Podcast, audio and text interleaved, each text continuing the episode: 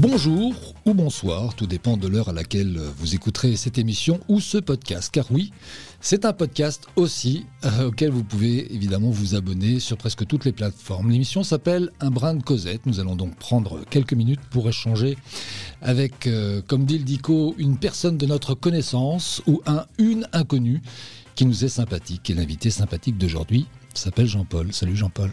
Salut. On se tutoie. Oui, je préférerais. Je vais préciser d'ailleurs à nos auditeurs que ni toi ni moi ne connaissons la teneur de cet entretien, puisque nous allons faire appel au hasard pour euh, choisir les questions.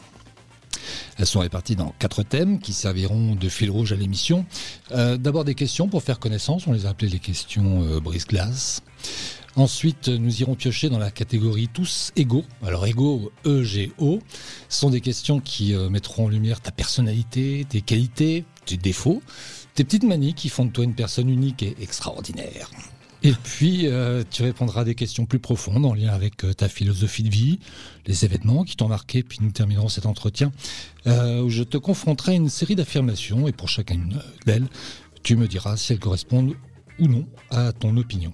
Jean-Paul, je t'ai chargé de la programmation musicale de l'émission. Qu'est-ce qu'on va écouter au cours de l'émission?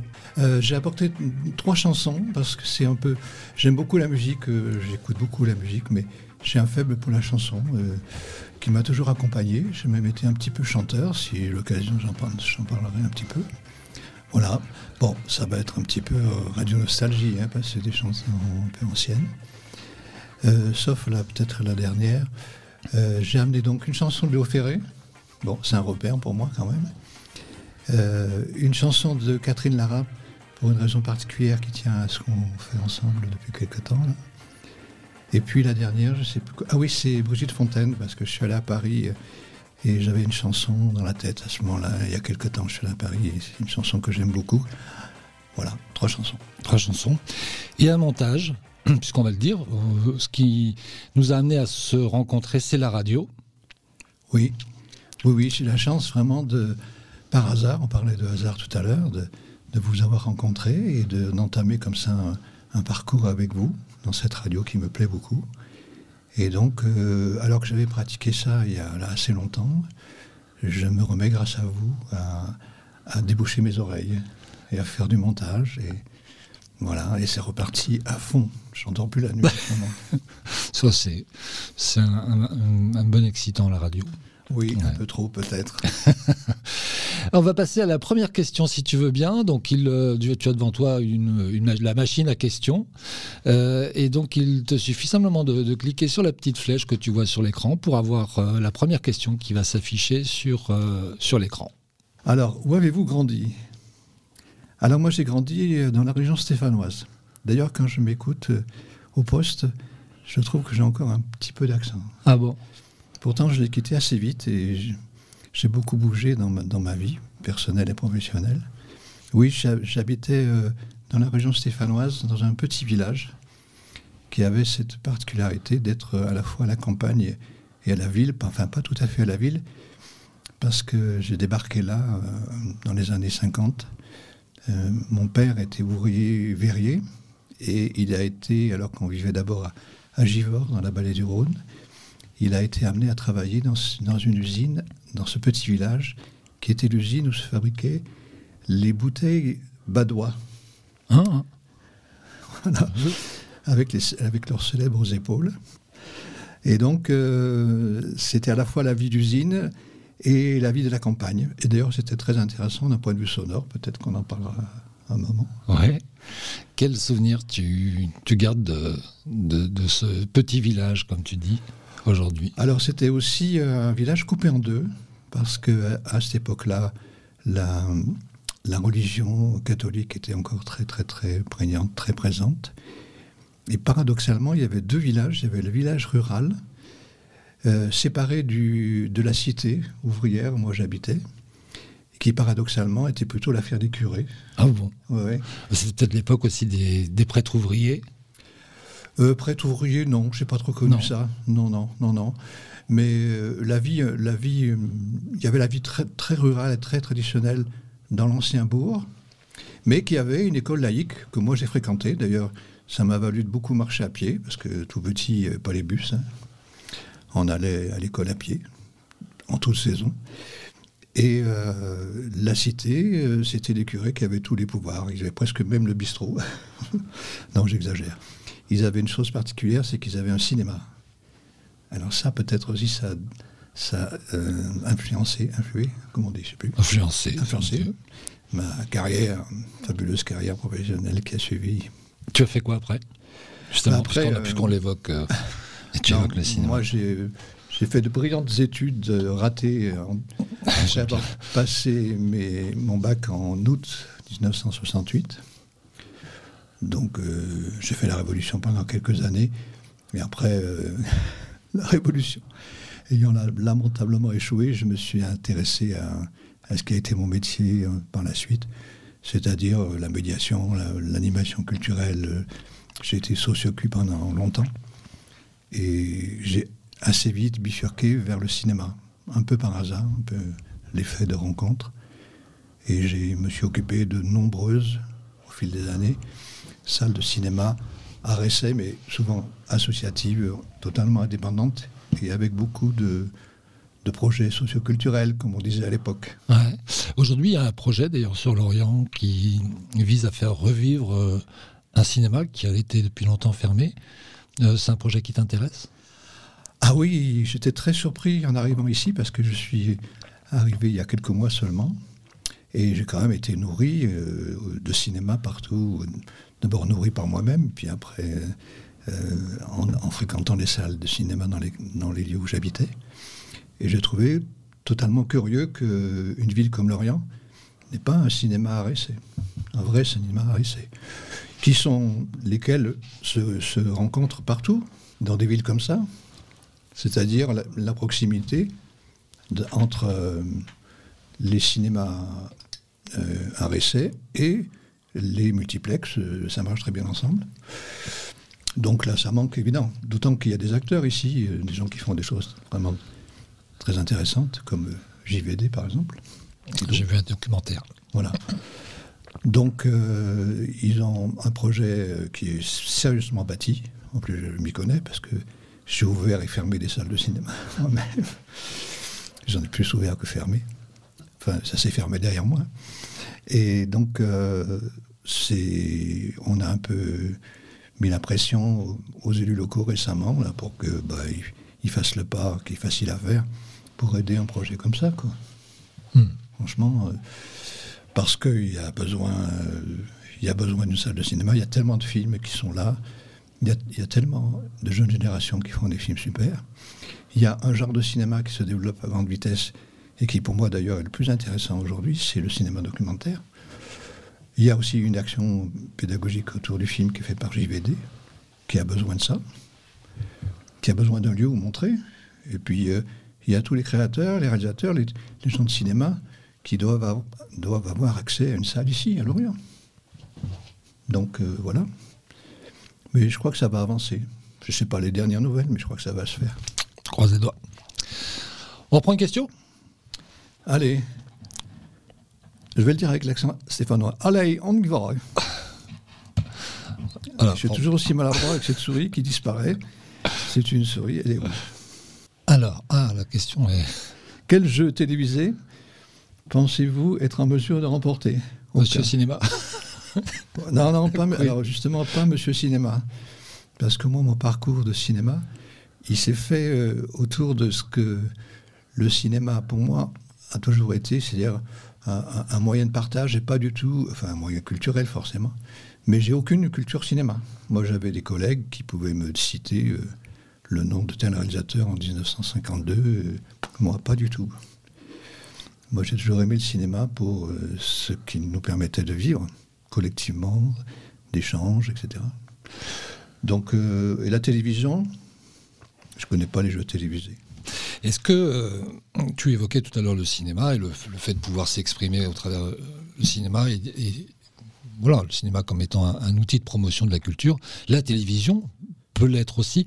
Tu penses aussi, comme certains, que les jeux télévisés ou la télé-réalité ont, abrutissent un peu le, public télé qui, lui, a choisi de, passer du temps dans la télévision? Moi, je crois que c'est devenu comme ça.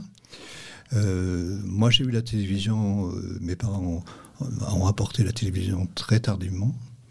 Alors là, je reviens à ce que je disais tout à l'heure. La télévision, la première fois que j'ai euh, vu la télévision, j'étais chez le curé du village. Les curés, à cette, à cette époque-là, après-guerre, tout ça, et même longtemps après, ils étaient très très intéressés par l'audiovisuel.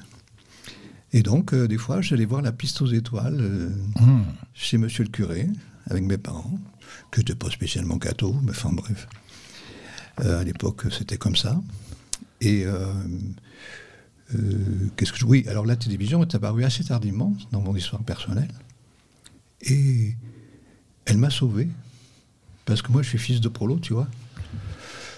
il a fallu que je rentre au lycée pour avoir un dictionnaire à la maison. Les bouquins, il n'y en avait pas beaucoup. Et dès que la télé est arrivée, à l'époque, la télévision, elle était vraiment passionnante. Il y avait les dramatiques, il y avait lecture pour tous, il y avait même le sport était abordé tout à fait différemment qu'aujourd'hui. Donc, euh, moi, je dois beaucoup à la télévision. Aujourd'hui, ça s'est beaucoup dégradé. Ça s'est beaucoup dégradé quand même. Ça s'est beaucoup dégradé. Plus de chaînes, moins d'offres. Et puis alors, ouais, et puis avec la privatisation, bon, ça c'est une catastrophe, effectivement. Donc, euh, les jeux télévisés, je m'en fous complètement, franchement. Hmm. Les jeux à la radio sont plus intéressants, souvent plus intelligents d'ailleurs qu'à la, à la télévision. Je pense aux jeux des 1000 francs, je pense à certains jeux qui ont marqué quand même l'histoire de la radio. Ah oui, alors les jeux des 1000 francs, j'ai reçu Lucien Jeunesse dans mon cinéma.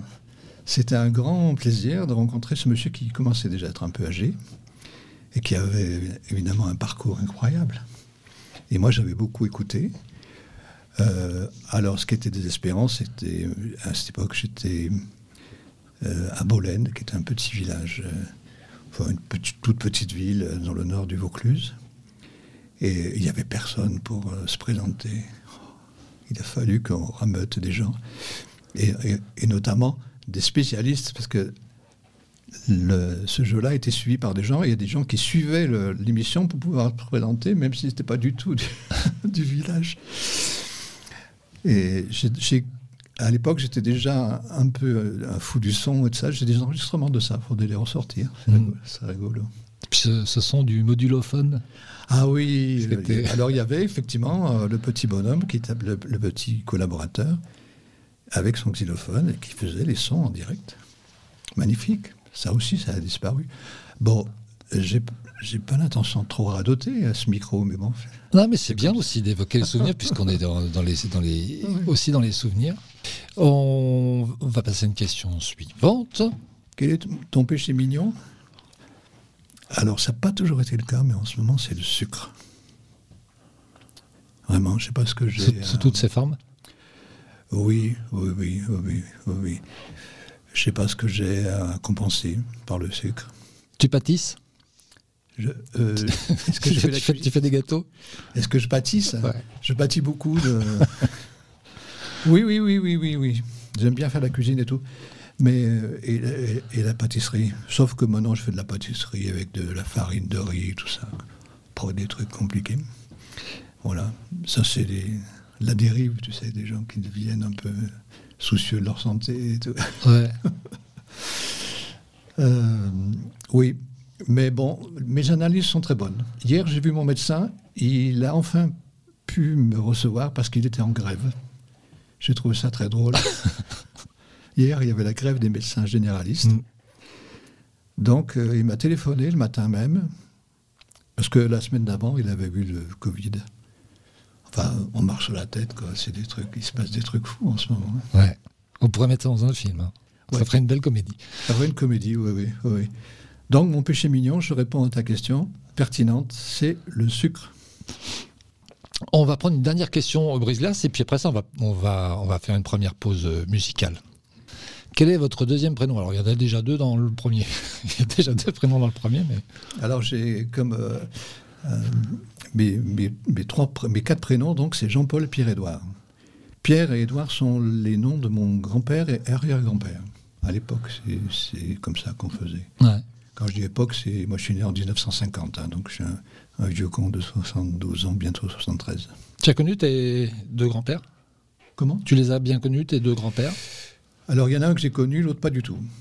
Si, si, je peux parler de mon grand-père, c'est intéressant, mes deux grands-pères. Mes deux grands-pères étaient ouvriers. Je pense que ça doit remonter encore beaucoup plus loin. Et mon, le grand-père que j'ai connu, il était cheminot.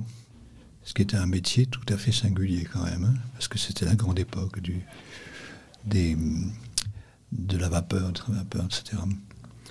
Et, j'ai plus d'émotion à parler de mon arrière-grand-père, de mon deuxième grand-père, parce que lui, euh, je ne l'ai pas connu. Voilà, il est mort.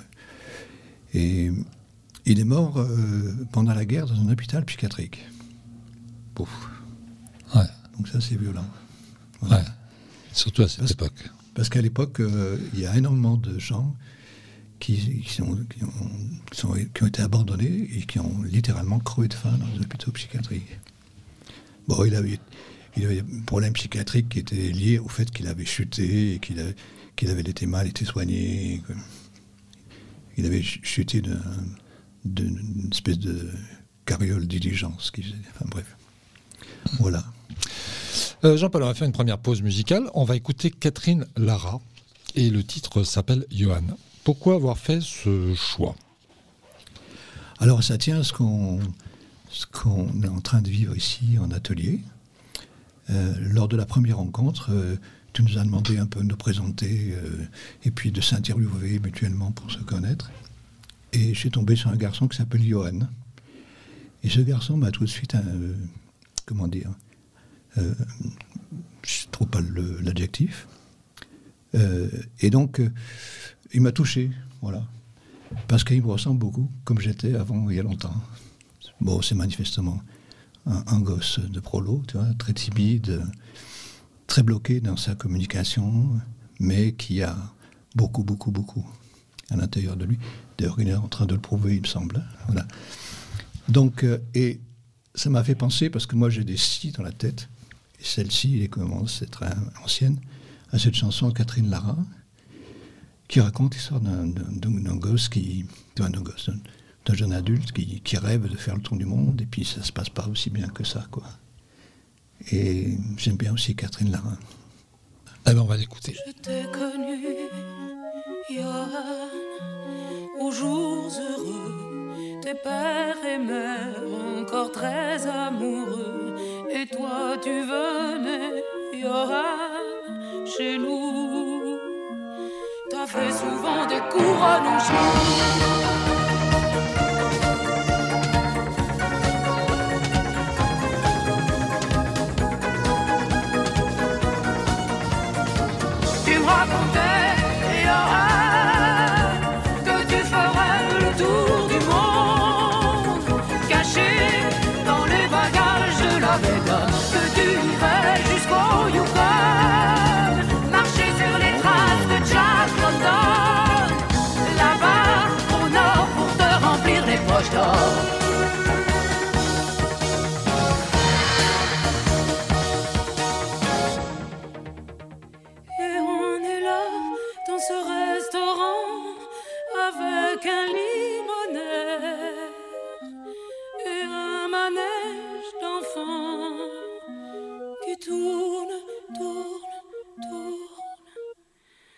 Qu'est-ce que tu fous de ta vie, Johan On est des fous de la vie. On aurait pu être davantage, mais c'est comme ça, tant pis, c'est dommage.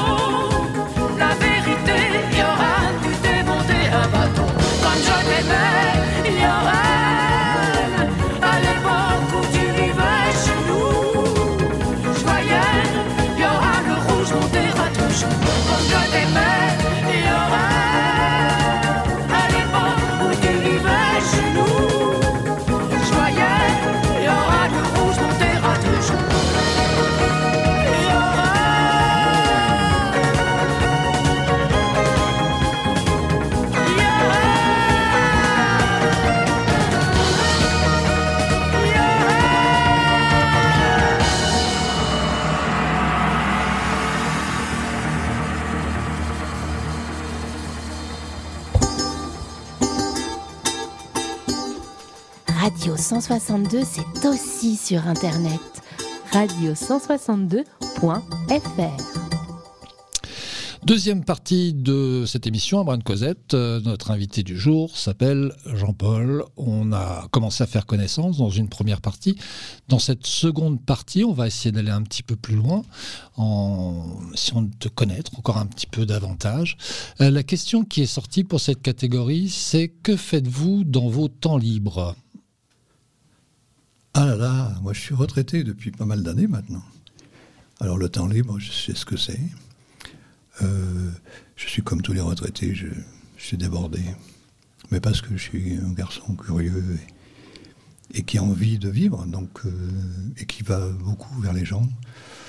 Donc j'arrête pas, même en ce moment c'est un peu trop, un peu too much. Hein. J'en ai plus la nuit. Surtout quand on me fait faire du montage sonore, qui est une activité quand même qui prend beaucoup le cerveau. Mm. Voilà. Donc euh, c'est ça. Puis j'ai D'autres choses, d'abord j'ai une vie familiale. Hélas, maintenant mes enfants ne sont plus avec moi et ça me manque beaucoup. Ils sont loin. Euh, en plus, comme moi je bouge aussi, donc euh, ils me courent après. Mais... Et j'ai une vie de famille. Que dire Je vais éviter les E. Hein, tu comprends les E Ouais, je les couperai, ouais. Parce que j'ai bien retenu ma leçon. Hein. Dans l'atelier, on a dit attention aux E et pas aller trop vite. Oui, je pratique aussi beaucoup en ce moment. Euh, j'ai là le collage. Figure-toi que c'est une activité que j'ai aussi pratiquée beaucoup à différentes étapes, un peu comme le son et d'autres choses. Euh, ça me permet d'éviter l'analyse psychanalytique. J'y vais fort en disant ça, mais il y a un peu de ça. Parce que je fais des collages euh, très spontané, très rapide, pas du tout art plastique ni beaux-arts. Et je pense que ça aide aussi à aller fouiller un peu dans l'inconscient, c'est pas mal, ça fait hmm. du bien. C'est des choses vraiment que tu gardes que pour toi ou tu as envie de les montrer aussi? Oui et non. Bon, c'est normal quand on fait ça d'avoir envie de le montrer. En même temps, je ne me considère pas du tout comme un artiste. Les artistes, ils n'ont que cette obsession d'être. Euh, ben, on va parler de l'ego après. Oui, bah, on, y, est, on est en plein dedans, presque. Moi, je suis pas du tout. Je suis pas du tout dans le. Je suis comme tout le monde. Je suis dans tout le dans le tout à l'ego des états d'âme. J'aime bien cette expression. Mais non, non, non, je sais pas. Je, je, partage. Alors j'ai un moyen de partage maintenant, c'est Facebook, les réseaux. C'est bien. Mm. Parce que c'est comme des bouteilles à la mer. C'est regarder, c'est pas regarder, je m'en fous bon, un peu euh, des amis qui, sont, qui me sont chers, à qui je, je les transmets, ou, et même des amis, souvent féminins d'ailleurs, c'est bizarre, avec qui j'ai partagé cette, euh, cette, cette pratique-là du collage. Alors le collage, j'aime beaucoup parce que c'est, c'est, ce qu'il y a de plus humble et de plus pauvre en matière d'art plastique. Il suffit d'une paire de ciseaux de maternelle à bourron, court, parce que c'est trop. Si c'est pointu, ça pique. Si c'est trop long, ça ne permet pas de couper. Et, juste un tube de colle. Alors que souvent, les arts plastiques, il faut un matos. Ma fille, elle fait. Elle commence des études de beaux-arts. Elle est en train de me ruiner littéralement. Quoique, elle se débrouille avec aussi n'importe quoi. Mais donc, c'est un, art qui me plaît beaucoup parce qu'il est abordable. Et en plus, je dis que c'est un art humble parce que euh, ça veut dire tout, a tout est fait déjà. Donc on pioche dans ce qui a été fait. On ne se prend pas pour des créateurs géniaux. Ça, c'est une, posture qui me plaît aussi.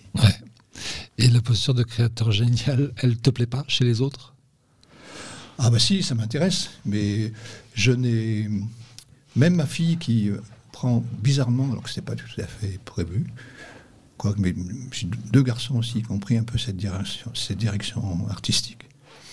Je lui dis surtout, surtout, j'espère que tu ne seras pas artiste.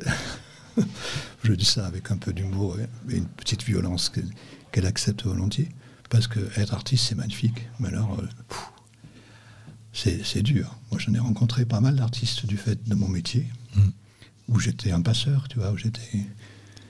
Et, mon Dieu, non, non, non. Par contre, euh, je pense que c'est bien d'être non pas artiste de sa vie, mais j'ai une expression que j'aime beaucoup. Euh, c'est euh, la notion d'être œuvrier de sa vie. C'est un mot que j'emploie parce que, bon, bon, je, je reste ouvrier, moi, je suis fils d'ouvrier. Mes, mes enfants ne le seront pas, mais tant mieux, parce que c'est aussi un truc horrible, enfin un truc dur. Mais, euh, comment dire?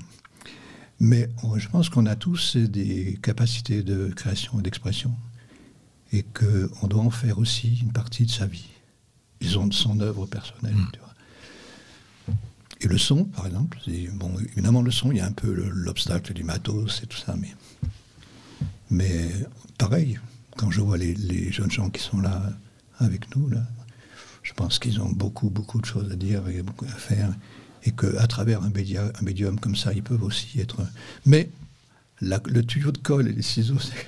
Oui, on n'est pas très loin finalement quand on fait, quand on fait de, de la radio et notamment de la création de paysages sonores. On a Oui. des ciseaux, on pourrait Oui. avoir. On a, on a eu pas de la colle mais des bouts de scotch. Mais c'est un petit peu ça. Tout existe, tout est là. Il suffit de regarder, d'écouter. Parce que je crois savoir, parce qu'on en a parlé ensemble, on a été aussi, de- on a connu l'époque où on coupait euh, au ciseau le- la bande son, la bande magnétique. Mhm. Ça avait un autre charme. Aujourd'hui, c'est dur. D'ailleurs, tu as vu tout à l'heure, euh, je ne sais même pas appuyer sur la souris pour passer à la question suivante, qui est laquelle? Je ferais qu'on reste quand même sur le son. Ah. Il y a un côté collage aussi parfois dans le, dans le son. Oui. Oui. Tout existe, tout est là. Alors moi, j'ai fait de la radio, comme j'ai pu l'évoquer tout à l'heure, mais je ne suis pas doué pour causer dans le poste, même si là, j'ai un grand plaisir de le faire avec toi. Mais j'ai toujours été très intéressé par le son, et notamment par les collages sonores. Parce qu'avant d'avoir tout ce matériel euh, numérique, on n'avait pas grand-chose. hein. On avait par contre euh, déjà des, mélangeurs, on pouvait mélanger des différentes sources. On pouvait aussi, si on avait un magnétophone euh, et un petit peu de matériel, faire du, du découpage. Et c'était bien parce que euh, il y avait quand même plus. Alors ça y est, je radote, mais bon, ma foi, radotons. Il y avait quand même encore du, de, de- de l'implication corporelle, du geste dans cette pratique-là. Aujourd'hui, et pour le cinéma, c'est pareil. hein. Hop, on appuie sur un bouton. Et on râle parce que ça marche pas. Avant, il y avait vraiment. Mon Dieu, mais je- tu vas me faire radoter tout l'après-midi. Si tu t'étais écouté maintenant à 15 ans. Ah, il est vieux con, oui, oui, oui. Ah, j'étais mieux avant, hein. Non, c'était pas mieux avant, mais quand même, on a perdu des choses, voilà. On en découvre d'autres, mais on a perdu des choses. Notamment dans le, dans le- pas pour le son, on a perdu ça, on a perdu euh, une certaine implication et, un- et des gestes. Enfin, moi, peut-être que, je- en tant que fils d'ouvrier, je suis peut-être un peu sensible à ça, quoi. Ouais, c'est assez bizarre de le dire comme ça, mais on a perdu le toucher du son. On a perdu le toucher du son. Oui, on a perdu le toucher du son. Et dans beaucoup de domaines, euh, ça a été comme ça.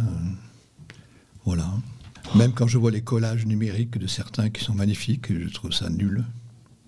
C'est peut-être un peu prétentieux de dire ça, mais parce que je sens là derrière quelque chose qui, qui manque. Il manque, il manque de mettre les mains dans la colle, bordel. Alors, la question suivante. Quelles ont été les cinq minutes les plus intenses de ta vie? Euh, je dirais les, les trois naissances de mes enfants et peut-être euh, les trois fois où j'ai fait l'amour avec ma femme pour les créer. Je pense que c'est ça. À part, puis après, il y a des, il y a des rencontres, il y a des, il y a aussi des décès aussi. Mais Tu étais heureux d'être papa? Ah oui, moi j'ai trois enfants et ils sont tous nés le 1er janvier, donc j'ai des printemps très actifs. Si on fait le calcul, Oui. mois. Euh, voilà. Euh, oui, oui, oui, oui, oui, oui. T'es quel genre de papa? Oh, euh, totalement là. Ils ont eu de la chance, mes enfants, c'est pas toujours. Parce que malgré mon métier, ils m'ont accompagné aussi dans mes, dans mes délires, dans mon métier, tout ça. Mon, mon fils, par exemple, il a appris, mon premier fils, il a appris à marcher euh, en se tenant au, au fauteuil de cinéma, par exemple. Bon, mon père, par contre, la génération de mon père, c'était des 3-8, euh, on ne les voyait pas beaucoup, les, parents, hein, les usines et tout. Voilà, non, non, non, j'étais un, Et là, je- je- j'entame une période très difficile parce que j'ai eu un troisième enfant, une, une enfant euh, assez tardivement, qui maintenant a 18 ans. Oula, ça m'émeut. Et donc, elle est à Paris maintenant. Ouf, c'est pas très loin, mais quand même. Là, elle apprend à marcher toute seule, là. Elle me manque. Oh, elle apprend à marcher toute seule. Je suis allé la voir il y a quelques jours. D'ailleurs, ça fera l'objet de la deuxième chanson, Oui. peut-être tout à l'heure. C'est que je suis allé. J'étais pas allé à Paris depuis longtemps. Je suis allé à Paris euh, passer quelques jours. Enfin, elle n'est pas à Paris, elle est à Cergy-Pontoise. Ce qui est aussi très intéressant parce que Cergy-Pontoise, c'est le, lieu de vie de quelqu'un qui maintenant est prix Nobel de littérature, Annie Ernaux. Mm. Et ça m'a rappelé quelque chose parce que pareil, c'est un, un village coupé en deux. Il y a l'ancien village qui est en perdition totale, rural. Puis il y a cette ville nouvelle dont Ernaud a parlé souvent dans ses ouvrages, qui est une ville nouvelle ancienne, puisque c'est une ville nouvelle des années 80-70. Et c'est très, très, très intéressant, très étrange. Il y a dans ces lieux-là une nouvelle vie qui se construit. Avec du son en particulier. Parce qu'on parlera peut-être du son après. Encore une fois. Puisque tu évoques euh, tes enfants, ton rôle de papa, tu évoques aussi les bibliothèques, j'aimerais qu'on parle deux minutes de la transmission. Parce Oui. que c'est quand même des choses im- im- importantes. Et je le sens déjà dans tout ce que tu m'as dit depuis le début de cet entretien, qu'il y a ce fil quand même au- auquel tu tiens à travers les générations. Qu'est-ce que tu transmets, toi, à tes enfants? Qu'est-ce que tu souhaites leur transmettre? Bah, autant pour moi que, pour tout le monde, moi j'ai fait un métier, euh, euh, même si assez, vite je me suis intéressé plutôt à la littérature et au son. Euh, je suis tombé dans le cinéma, même si le cinéma en lui-même n'est pas, mon truc, on peut le dire. Mais pendant presque 40 ans, j'ai été passeur de films. Et à travers ça, j'ai passé plein d'autres choses. Donc, euh, moi, ça a été mon métier et c'est toujours mon, ma, ma passion de, dans ma vie quotidienne euh, d'être un, un- un- un relais, un passeur. Bon, évidemment, pour mes enfants encore plus, puisque c'est une autre dimension encore. Donc, euh, donc voilà, c'est c'est toute ma vie jusqu'au bout. Ce sera comme ça. Dans ta transmission, souvent on parle de transmission, on parle de transgression aussi par rapport à- aux traditions qu'on peut transmettre. Ça fait partie des choses aussi que tu as envie de transmettre, euh, transgresser un peu euh, à chaque génération, essayer d'aller plus loin, d'aller. Ah oui, parce que en plus, moi, j'ai eu la chance quand même de vivre en 1968 et cette époque-là, où très vite, on a compris qu'il était important de faire toujours un pas de côté. Donc, euh, on avance, mais on fait attention de faire toujours un pas de côté par rapport aux choses, par rapport à la norme, par rapport au formatage, etc. Donc, euh, moi, j'ai toujours mis un, petit grain de fantaisie un petit grain de folie dans, dans ma façon de transmettre. Par exemple, pour le son, euh, on verra tout à l'heure si on passe, si on, par- on en parle. Euh, J'aime beaucoup euh, dérailler un peu, pas, pas, pas, euh, pas comment dire. Bref, on en parlera tout à l'heure.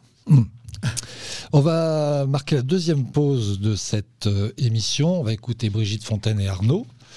Euh, le titre s'appelle Supermarket. Pourquoi est-ce que tu as choisi ce morceau? Alors, c'est une chanson que euh, moi j'aime beaucoup. J'ai toujours beaucoup aimé Brigitte Fontaine.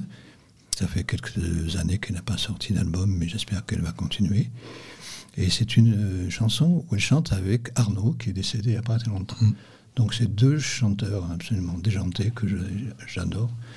Arnaud, j'ai beaucoup pleuré quand euh, il a disparu, surtout que il a, pris son temps pour disparaître. Il a enregistré, il a fait des concerts alors qu'il était encore assis, il était assis, épuisé.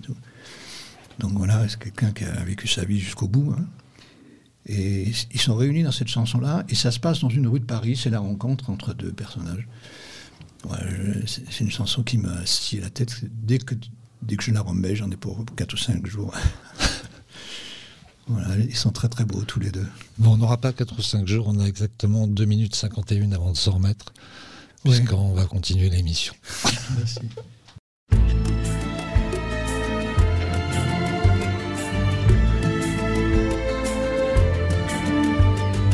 Au supermarché, marquette de nuit, j'ai rencontré un maudit, projeté là dans son corps, comme un enfant de la mort. On est allé boire un verre, j'avais reconnu un frère, j'étais plus seul sur la terre, avec l'affolant mystère. Après quatre ou cinq whisky, les phares entraient dans Paris. accompagné La dérive de splendeur toujours plus vive. On n'avait rien à se dire. On crevait presque de vivre en chantant notre malheur. On se connaissait par cœur. Ses yeux étaient d'or fondu, coulant dans mes yeux perdus. On a vu 36 chandelles quand on s'est roulé une pelle. On a fini à l'hôtel du côté de Saint-Marcel. On ne s'est jamais revu. C'était une soirée de plus.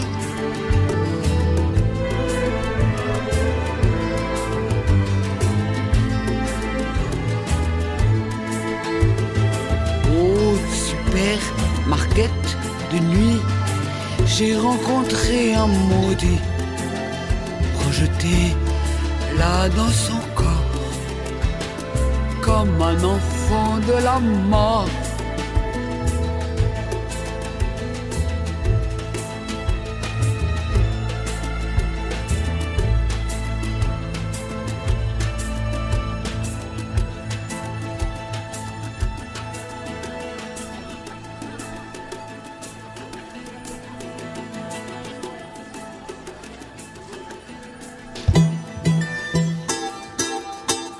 162, c'est aussi sur Internet. radio162.fr. On est déjà dans la troisième partie de cette émission. Un brin de Cosette, on est avec Jean-Paul et nous allons passer à la troisième catégorie de questions qui sont des questions à cœur ouvert. Et la question qui vient de sortir est celle-ci. Est-ce que tu donnes toujours à ceux qui font la manche? Alors là, c'est très intéressant comme question. Parce que c'est tout récent dans, dans ma vie quotidienne. L'autre jour, je suis allé, par curiosité, à un débat, un atelier de débat philosophique à l'Anester, où il était question euh, de l'hospitalité. Donc, euh, par rapport à l'hospitalité, on a évoqué aussi cette question-là, la relation comme ça avec, euh, avec les gens qui sont en difficulté, tout ça. Et je me méfie un peu de la nouvelle philosophie et j'ai bien eu, j'ai bien eu raison. Parce que j'ai tombé sur quelqu'un qui était un spécialiste du, de la médiation philosophique, c'était une catastrophe. Aïe, aïe, aïe, aïe. Euh, donc, euh, oui, oui, on, a parlé de ça et, et moi, j'ai eu encore une fois, moi, je suis plutôt taiseux dans ce genre de choses parce qu'il y a des gens qui adorent parler, donc je laisse faire. Mais j'ai dit deux, trois trucs. Et ce qui m'a frappé, c'est que on parlait de l'hospitalité et, du don et de l'attention qu'on peut porter aux gens qui sont en difficulté. Et moi, j'insistais sur le fait que euh, on ne peut pas être euh, hospital, je perds les mots. On ne peut pas être euh, dans la générosité si on, est, si on reste sous la, posture un peu catho de la charité. Tu vois. Euh, les choses sont plus larges. Et euh, moi, je veux bien, des fois je donne, des fois je donne pas. Mais quand je donne ou quand je donne pas, je dis, bon sang, comment on en est arrivé là, tu vois. Donc, et ça, dans le débat philosophique, c'était pas trop. Surtout quand la philosophie déviait vers la politique. Alors là, la, gentille animatrice freinait les quatre fers. Pourtant, il y a un mec du Front National dans le groupe. Donc, euh, voilà, il faut toujours se poser la question pourquoi on est arrivé là et qu'est-ce qu'on peut faire. Et souvent, c'est des solutions politiques. Hein, c'est pas des solutions, je sais pas quoi, moralo, philosophico, qui vont faire avancer le schmilblick. Mmh. Alors des fois je donne, des fois je ne donne pas. Euh, ce que j'aime bien, euh, c'est quand même parler. À minima, je parle. Même trop des fois, parce que fait un peu après, un peu difficulté. Mais au moins parler, parce que ce dont les gens ont besoin, c'est certes euh, une pièce, mais souvent de contact. Souvent, il y a besoin d'autre chose. Voilà. Donc, euh, et maintenant j'y arrive. C'est vrai qu'à une époque j'étais plus taiseux, plus timide, plus impressionné, plus moins en colère que je suis aujourd'hui, parce que plus je dis, plus je suis en colère. C'est quand même un peu pénible. Ça, ça fait partie des choses qui te mettent en colère. Cette, cette misère qu'on, Ah bah oui, parce qui que s'institutionnalise. bien sûr, bien sûr, parce qu'en bon, en plus on a, on a hérité, on a voté, soi-disant, pour un- des, gouvernants aujourd'hui qui sont absolument catastrophiques sur ce plan-là. Oui, oui, il y a, beaucoup à faire. euh, Mais il y a beaucoup à faire, pas seulement euh, de manière partisane. Ça aussi, c'est compliqué à vivre parce que on a bien compris, quand on voit par exemple les 49.3 qui s'accumulent aujourd'hui, le mépris qu'a le pouvoir du, de la, base politique, qui est, qui est euh, les lois faites par le Parlement, par les élus du peuple. Ben, on se dit qu'il y a des bagarres à mener de ce, côté-là, mais il y a beaucoup d'autres bagarres à mener euh, sous plein de formes. Souvent des formes qui sont activistes, mais pourquoi pas hein. Tu as eu un engagement politique, toi? Moi, Tu es toujours peut-être engagé. Moi, je suis un, an- un, anarque- un anarchiste qui euh, n'a jamais adhéré à aucun parti. Euh, si, j'ai adhéré une fois, et je- mais on m'a jamais envoyé ma carte, donc j'ai compris que ça servait à rien. Non, non, non, je suis. Bon, j'ai des sympathies, forcément, mais euh, c'est- difficile à avaler quand on commence à vieillir et qu'on on a foncé tête baissée dans des tas d'utopies et qu'on voit, on voit la façon. ben, si, on, si on prend le problème du climat, par exemple, moi je me souviens que déjà dans les années 60, on alertait. euh, en 76, par exemple, il y a eu une terrible, terrible canicule, qui a- avait plus d'eau, tout ça. Bon, on faisait rire tout le monde quand on disait qu'on fermait le robinet entre. hein. Et puis aujourd'hui, on voit, bon, on va directement dans le mur. Ma foi, je suis content d'avoir fait un, euh, enfant en 2004. Mais les gens qui font des enfants aujourd'hui, ils, ils ont vraiment un courage et une, une naïveté peut-être aussi. Parce que les enfants qui auront 20 ans, 30 ans, dans, comment, dans quel monde ils vont vivre C'est peut-être aussi beaucoup d'espoir. C'est l'espoir qu'on place dans la génération qui, qui arrive, qui va être aux commandes, là. Alors moi, là, de ce point de vue-là, je suis un peu pessimiste parce que je pense qu'on va vivre un enfer bientôt. D'abord, on va vivre dans une espèce de désert. Et puis, il va y avoir des conflits partout. Ça va être épouvantable. Et quand on voit la façon les- dont les philosophes réfléchissent sur l'hospitalité, on se dit que... Parce qu'il va y avoir des migrations incroyables. Moi-même, je suis un, petit, migrant euh, climatique, parce que je viens du sud-est. Et dans les raisons qui ont fait que je suis venu dans le sud, ici en Bretagne, c'est parce que dans le sud, ça devient invivable. Il fait quand même 40, 45 degrés l'été. Hein. C'est pas insupportable. Donc, euh, enfin, à ma grande surprise, j'ai découvert que dans le Morbihan, il y avait aussi des problèmes de flotte. Donc, c'est quand même bizarre. Donc, c'est dramatique. Moi, je suis pessimiste de ce point de vue-là. Alors, soyons utopiques, euh, faisons des enfants. Moi, j'en ferais bien d'ailleurs si je. Mais bon. voilà. Euh, bref. Et donc, euh, non, non, c'est inquiétant. On va passer à la question suivante. Si J'arrive moi aussi à retrouver la, la petite flèche. Toi aussi, t'es maladroit avec la souris. Oui, mais je surtout parce que je vois pas bien d'ici. C'est ça, les, les vieux gros chats comme ça, ils sont maladroits avec les souris. Alors, c'est quoi la chose la plus stupide que tu aies faite par amour? Déjà, est-ce que tu es. On, l'a cru comprendre, mais tu es un amoureux. Ah oui, euh, toujours. Même encore aujourd'hui. euh, avant, j'étais amoureux 15 fois, par- 15 fois en même temps. Maintenant, ça commence à se rétrécir un peu. Non, non, non, c'est très important. La chose la plus stupide? Je sais pas. Je me suis marié deux fois. C'est, c'est, il paraît que c'est stupide. Moi, ça m'a beaucoup plu. Bon, voilà. Peut-être, oui, c'est ce, oui, peut-être euh, rentrer, être amoureux et, se marier devant le maire. Pas devant le curé quand même, faut pas exagérer. C'est, assez stupide. Quand on y réfléchit. J'aimerais qu'on parle du son, puisqu'on l'a évoqué à plusieurs reprises euh, au cours de, de cet entretien. Et C'est quelque chose qui fait alors qui, qui a toujours fait partie de ta vie, ça c'est ce que tu as expliqué, qui revient à nouveau euh, euh, dans, ta vie. Euh, c'est une passion, c'est comment tu l'exprimes? C'est Alors, euh, c'est plutôt euh, la, rencontre, les rencontres. Dans les années... Bon, je me suis toujours intéressé à la chanson, la musique, etc. Mais j'ai toujours été un peu anard et rebelle. au village où j'habitais, un jour on m'a dit Ah, tu peux aller au- à l'harmonie parce qu'il y a un, un trombone qui est libre. Et quand j'ai appris que le trombone, c'était le buraliste euh, qui l'avait cédé parce qu'il venait de mourir, euh, le buraliste où j'allais acheter mes bonbons, ça m'a fait bizarre. Enfin, tu comprends ce que je veux dire Ouais. que moi, j'étais apprendre le solfège, euh, euh, jouer du trombone pour marcher en marchant pas dans les... Non, ça m'intéressait pas. Mais par contre, il y a eu une grande époque de la musique et de la musique improvisée, du free jazz, tout ça. Moi, c'est bon, le fin des années 70, début des années 80. Et puis c'était l'époque où j'étais aussi en formation pour mon métier.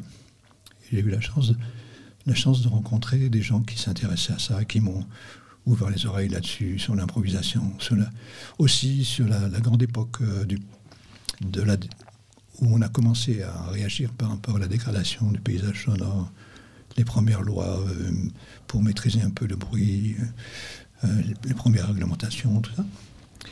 Et bon, j'ai fait, j'ai, j'ai pratiqué la musique improvisée, j'ai pratiqué euh, l'électroacoustique, le montage etc. Et ça m'est resté. Avec en parallèle le- la, chanson. Euh, j'ai même été chanteur. Quand j'étais étudiant, je n'avais pas de sous et j'allais chanter dans les bistrots. Je me m'étais montré mon, monté mon, mon répertage. D'ailleurs, si vous êtes sympa, je vous chanterai une petite chanson tout à l'heure. Ouais, je veux bien. On, on se quittera avec ça, tiens d'ailleurs. Voilà, si vous voulez. Euh, quand on aime le Je sais son. pas si j'ai répondu à ta question là. Ouais, mais oui. Pas trop. Si, si, mais je vais, je, vais, je vais la prolonger si tu veux bien. Oui. Quand on aime le son, quel rapport on a aussi au silence? C'est très difficile à trouver. On est sorti il y a quelques jours pour faire une carte postale sonore, donc enregistrer du son. Oui, oui, oui. Il, y a, il y a- il y a un bruit de fond permanent qui, qui est le bruit du, du gasoil, qui est le bruit de l'essence, qui est le bruit des, des voitures en permanence. Alors, là, si tu veux, tu me réinvites et on fait une émission là-dessus. Parce que c'est vraiment un- quelque chose d'important. Et je pense que c'est notre boulot, à, à- à des gens comme nous deux, d'alerter les gens là-dessus. Je pense que par rapport. c'est intéressant historiquement de voir comment no- notre environnement sonore a évolué, et très très vite sur, l'ensemble de l'évolution de l'humanité, avec l'ère industrielle et tout ça et la façon dont on se, doit se, défendre aujourd'hui, encore plus qu'avant de tout ça. La place de la radio, ça peut être aussi intéressant d'en parler, mais c'est trop court pour le temps qu'on a. Euh, oui, oui, moi j'ai des, idées là-dessus. euh, Comment résumer ça? Euh, je, lisais une citation, qui est une citation d'un grand homme qui s'appelait Hitler. Je, dis ça en plaisantant. Il a dit grâce à la radio et grâce au bruit, grâce au, au- grâce aux haut-parleurs, on a réussi à conquérir l'Allemagne et on va conquérir le monde. Donc c'est à quel point le bruit est quelque chose qui nous aliène et qui, je pense, euh, contribue à faire en sorte. Des fois, on se dit mais bon sang, pourquoi on se révolte pas? Il y a moult raisons, il y a plein de raisons, mais c'est aussi parce qu'on est abruti. Et on est vraiment abruti euh, par le bruit, et, et ça nous rend euh, de plus en plus aliénés, de plus en plus inactifs. Donc, dans les combats autres que le combat partisan, il y aurait peut-être quelque chose à faire. Moi, par exemple, j'habite à Lanester, c'est à une autre proportion que l'Orient, c'est un autre univers, mais j'ai envie de m'intéresser au pays- paysage sonore de Lanester, qui est aussi, un peu comme l'Orient, mais plus, une ville à la campagne, où il y a différents endroits et où on sent- déjà, on entend déjà qu'il y a des enjeux sonores. Quand tu vas à 5 heures de l'après- l'après-midi, entre 5 heures et 7 heures, il y a une saturation totale de bruit des auto- des automobiles. Alors, outre le fait que c'est insupportable, euh, comment on réagit à tout ça? Quelles sont les décisions politiques qu'il va falloir prendre?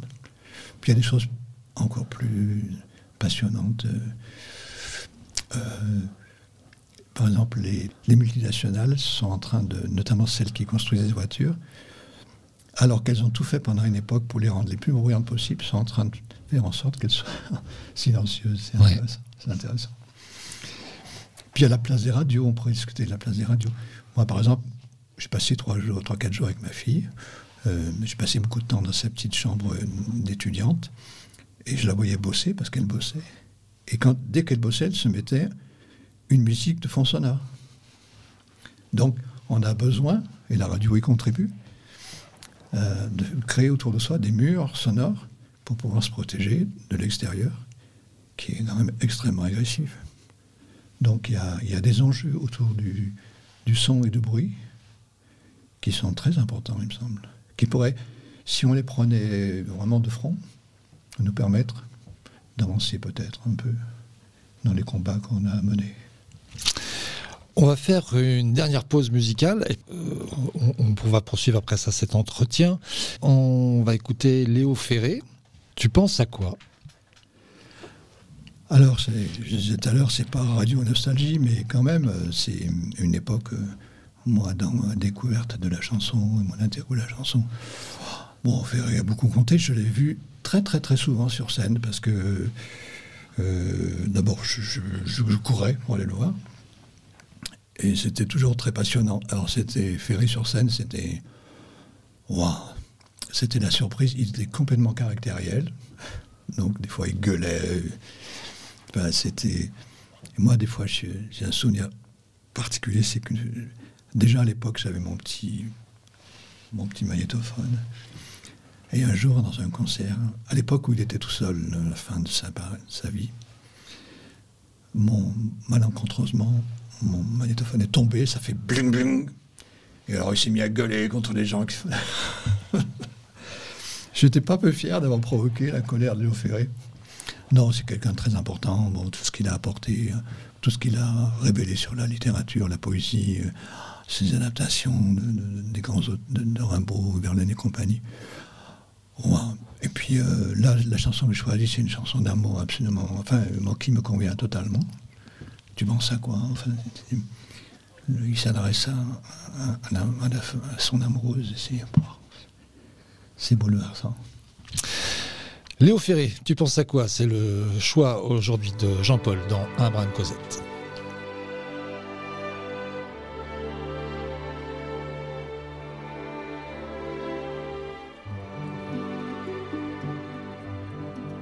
Tu penses à quoi? À la langueur du soir, dans les trains du tiers-monde, à la maladie louche, au parfum de secours, à cette femme informe et qui pourtant s'inonde au chagrin de la mer, planquée au fond des cours. Tu penses à quoi? À l'avion malheureux qui cherche un champ de blé, à ce monde accroupi, les yeux dans les étoiles, à se mettre inventé pour mesurer les plaies, à ta joie des marées quand je mets à la voile. Tu penses à quoi? À cette rouge gorge accrochée à ton flanc, aux pierres de la mer, lisses comme des cygnes, aux coquillages heureux et sa perle dedans qui n'attend que tes yeux pour leur faire des signes.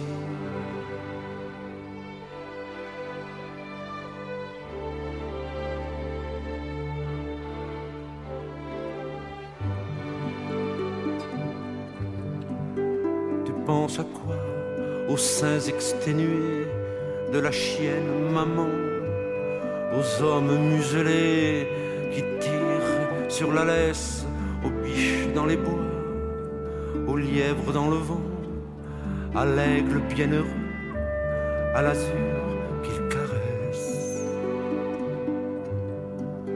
Tu penses à quoi? À l'imagination qui part demain matin à la fille égrenant son rosaire, à pilule, à ses mains, ma peu monde, où tremble son destin, à l'horizon barré, où ses rêves s'annulent. Tu penses à quoi? À ta voix sur le fil, quand je cherche ta voix, à toi qui t'enfuyais, quand j'allais te connaître, à tout ce que tu sais de moi et à ce que tu crois, à ce que je connais de toi sans te connaître.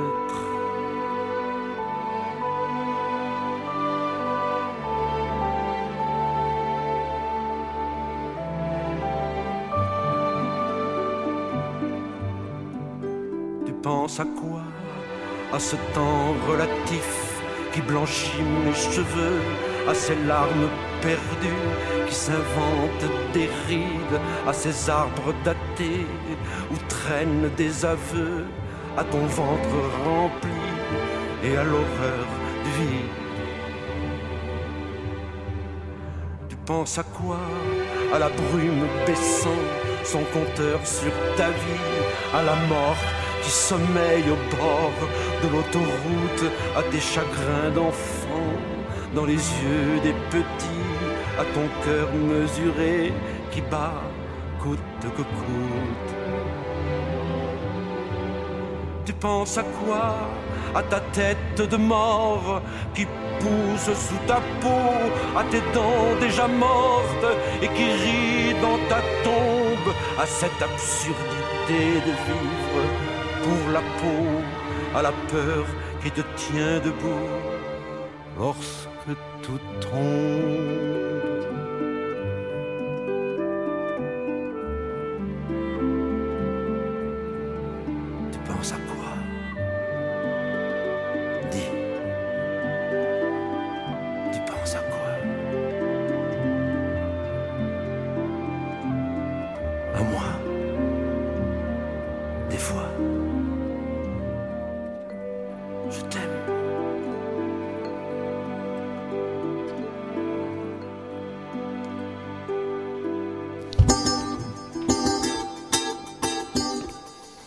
Radio 162, c'est aussi sur Internet.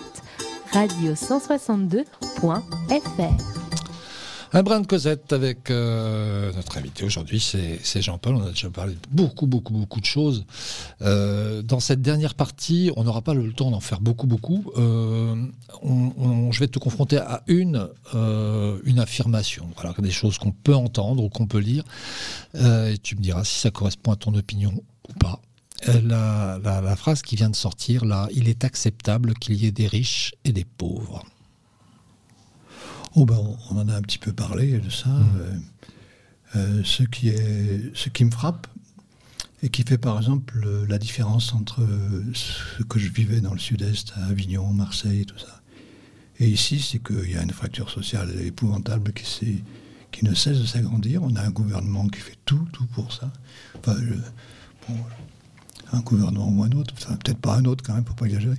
Mais là, c'est vraiment à fond, à fond. euh, dans la fracture sociale et donc euh, les riches c'est pas c'est moins c'est moins flagrant ici la fracture elle existe mais elle est moins flagrante que dans le sud où il y a vraiment les pauvres très pauvres puis les riches qui s'enferment dans des résidences et tout ça même dans les prenez le centre-ville d'Avignon il y a des il y a des quartiers entiers qui sont en train d'être enserrés avec des, caméras des machins ah c'est vraiment c'est infernal alors les moyens de lutter contre ça on en a touché un mot tout à l'heure euh, voilà, quoi. Il y a différents moyens, pas seulement, hélas, parce que ça devrait être normalement comme ça, euh, les moyens partisans et les moyens classiques.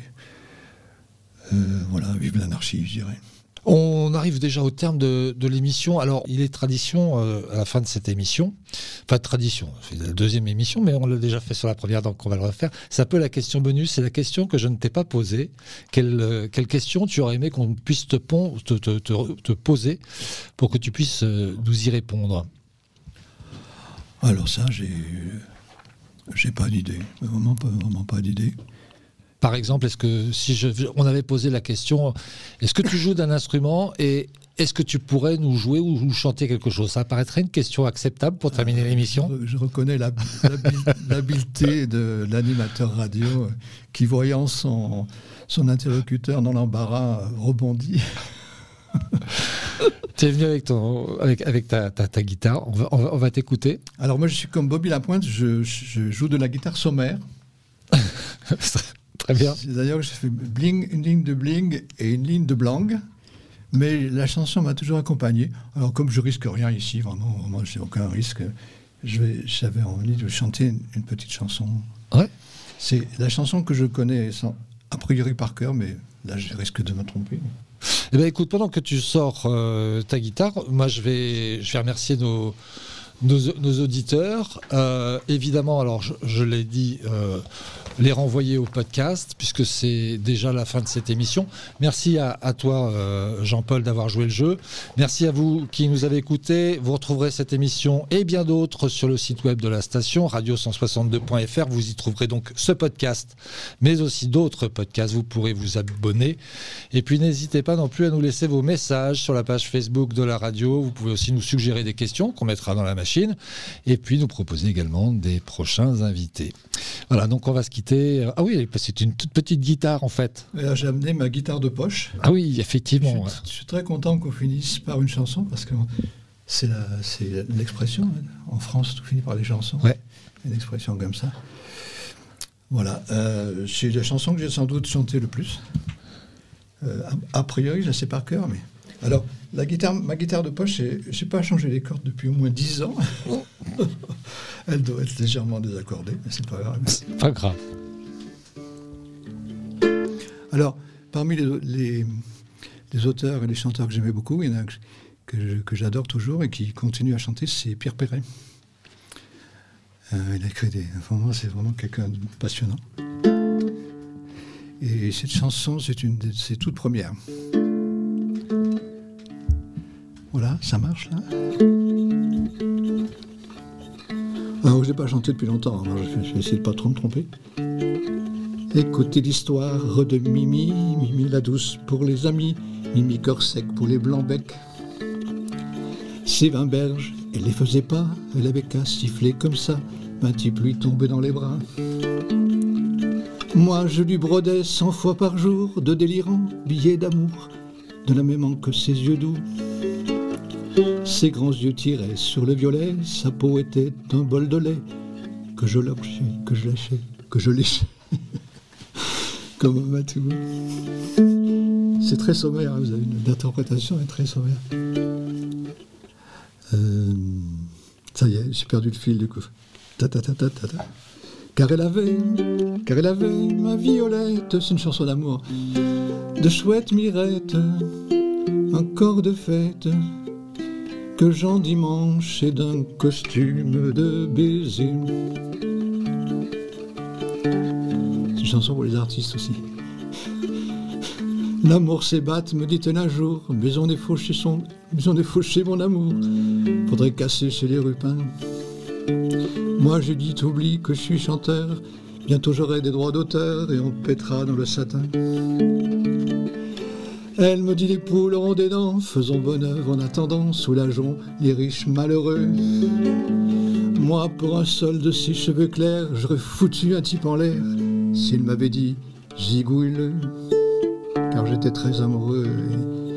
Elle avait ma violette, de chouette mirette, un corps de fête, que j'endimanche et d'un costume de baiser. Alors là, ça tourne mal.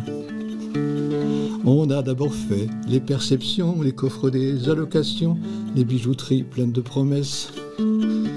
C'est pénible à dire et c'est honteux, mais avant d'essourbir les vieux, je mouillais ma chemise comme une gonzesse. Je commençais juste à me faire la main quand toute la maison de Poulardin nous a mis le grappin sur le dos.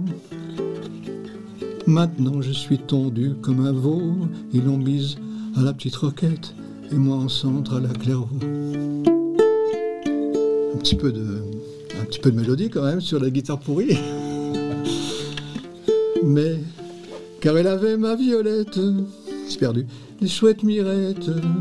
Mais je retrouverai ma violette, si chouette mirette, son corps de fête, que j'endimancherai d'un costume de baiser. Excusez-moi, c'est vraiment une interprétation redoutable, mais voilà, ça m'a plu de chanter ça. Voilà, je vais récupérer mon micro. Je suis désolé pour les bruits de micro que je reprends. Voilà. Merci en tout cas.